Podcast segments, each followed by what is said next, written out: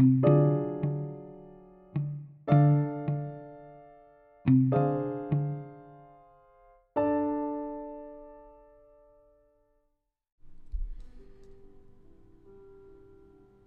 ética y sobre la buena vida. De 50 cosas que hay que saber sobre ética de Ben Dupré.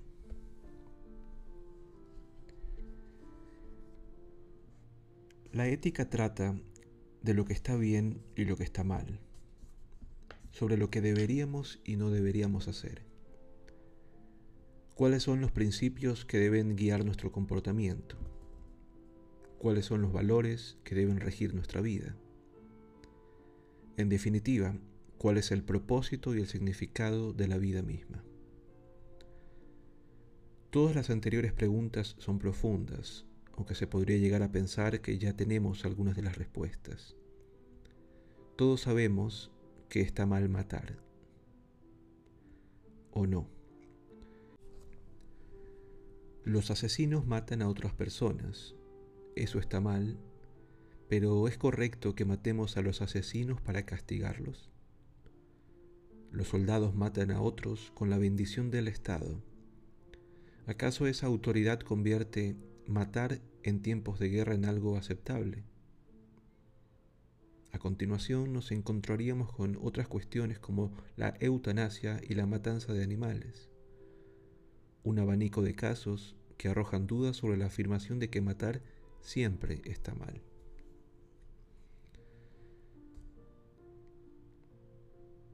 Las preguntas sobre lo que deberíamos hacer son fundamentales en nuestra naturaleza humana. Somos profunda y esencialmente criaturas éticas, de modo que tales cuestiones son tan antiguas como la humanidad. Newton en una célebre frase afirmó, si he conseguido ver más allá, ha sido porque me he alzado sobre hombros de gigantes. En el campo de la ética, nuestra visión se vería seriamente mermada si nos priváramos de los estudios que ofrecen los gigantes filósofos.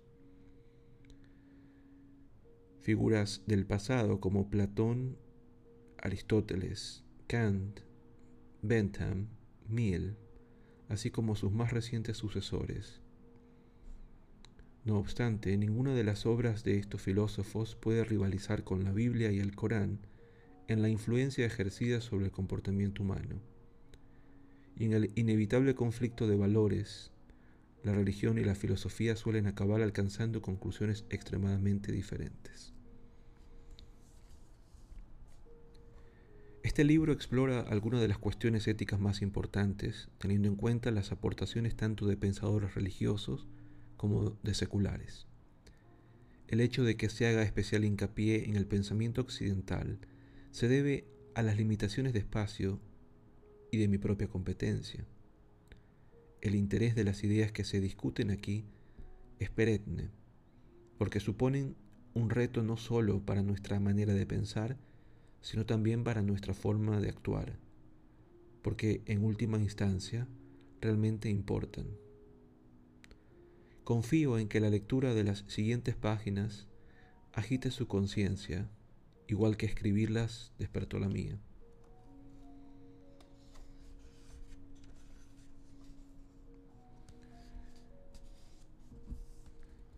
Sobre la buena vida o la correcta forma de vivir éticamente. ¿Cómo deberíamos vivir para llevar una buena vida? que confiere valor a nuestras vidas. Estas preguntas éticas tan básicas se plantearon por primera vez en Grecia hace unos 25 siglos.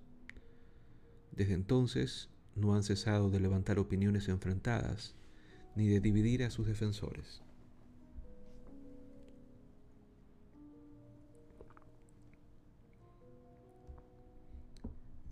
Las opiniones de lo que se considera una buena vida cubren un espectro amplísimo.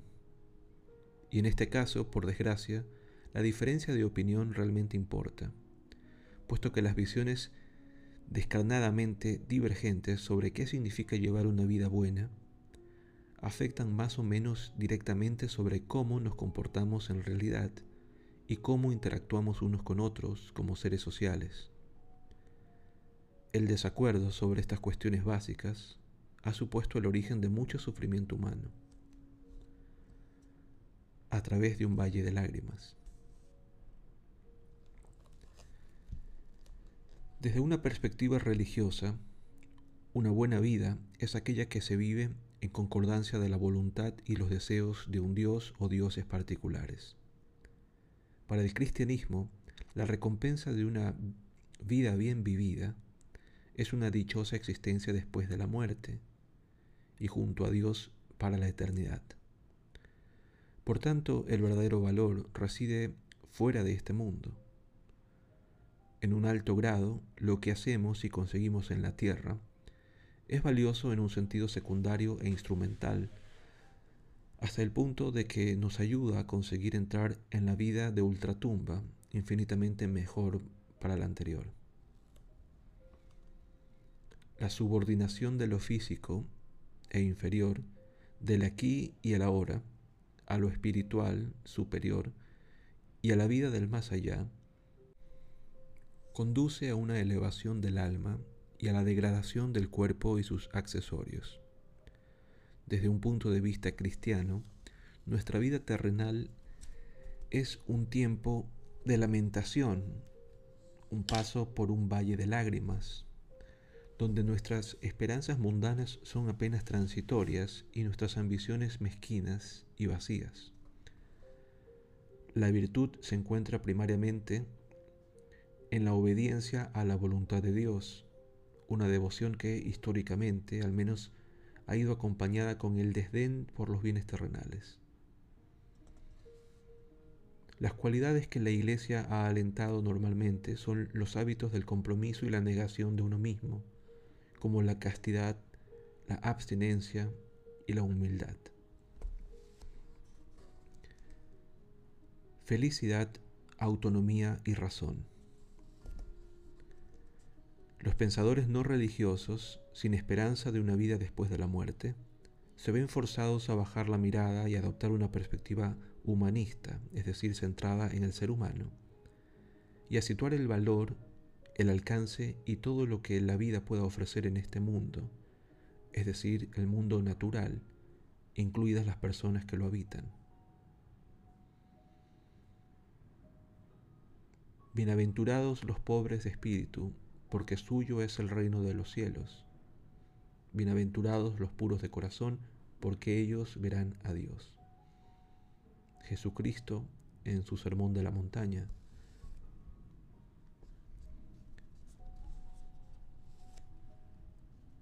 Aristóteles sobre una buena vida.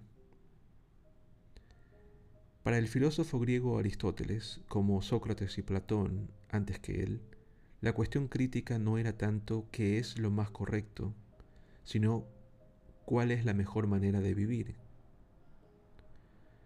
Aristóteles aceptaba la idea habitual de que el mayor bien del hombre es la eudaimonia, que normalmente se traduce como felicidad, pero cuyo significado está más cerca de la idea de florecimiento, un estado más objetivo, menos psicológico del que sugiere la palabra felicidad, que incluye éxito, plenitud, autorrealización y un nivel adecuado de comodidad material.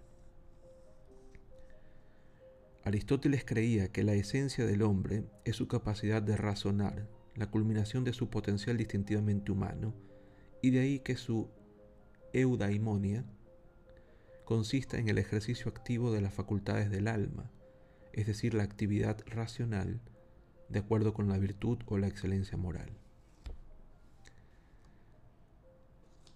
Los antiguos griegos, que tenían dioses pero que generalmente no aspiraban a vivir con ellos, y muchos desde ellos han considerado la felicidad como el mayor bien, sumum bonum, de los seres humanos.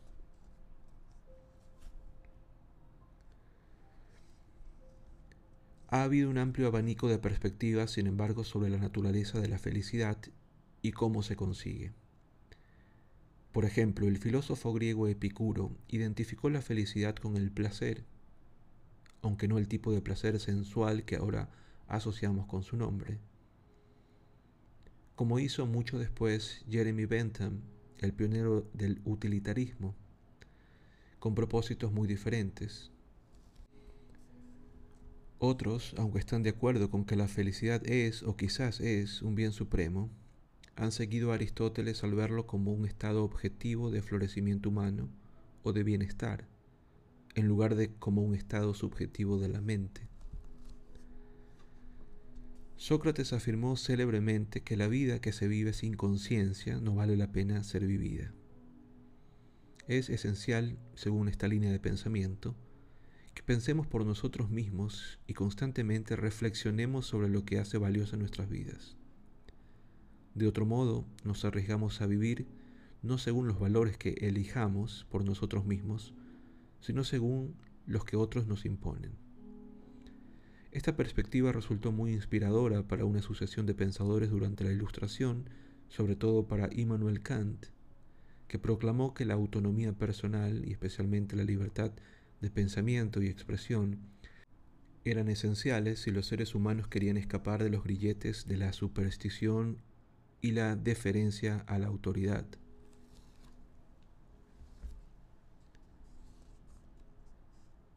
La sed de conocimiento que consumía a los pensadores de la Ilustración se vio estimulada en gran parte por las demandas de libertad y autonomía.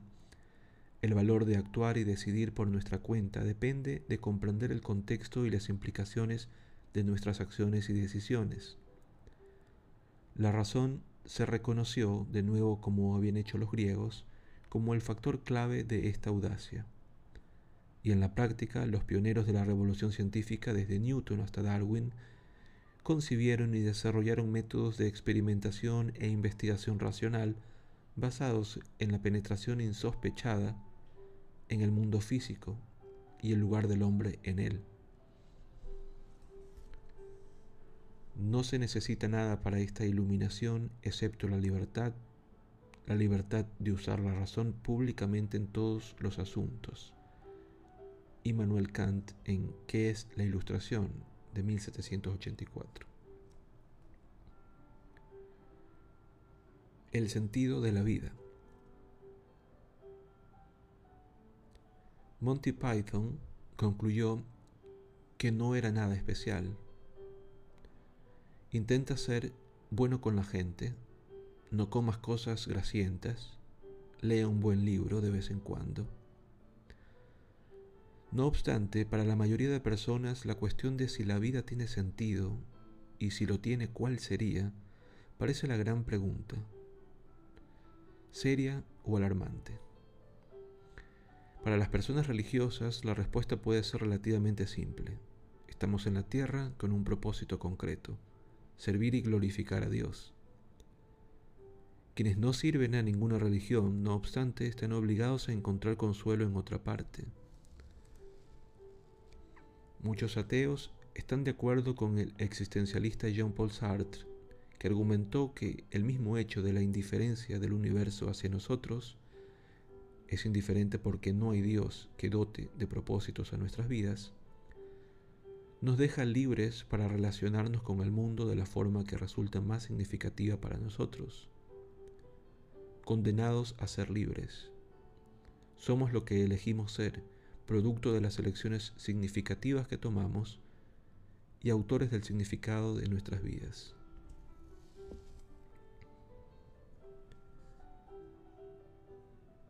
Mundos separados. Hoy, como casi siempre en el pasado, hay un gran abismo entre aquellos que ven la vida como un momento de transición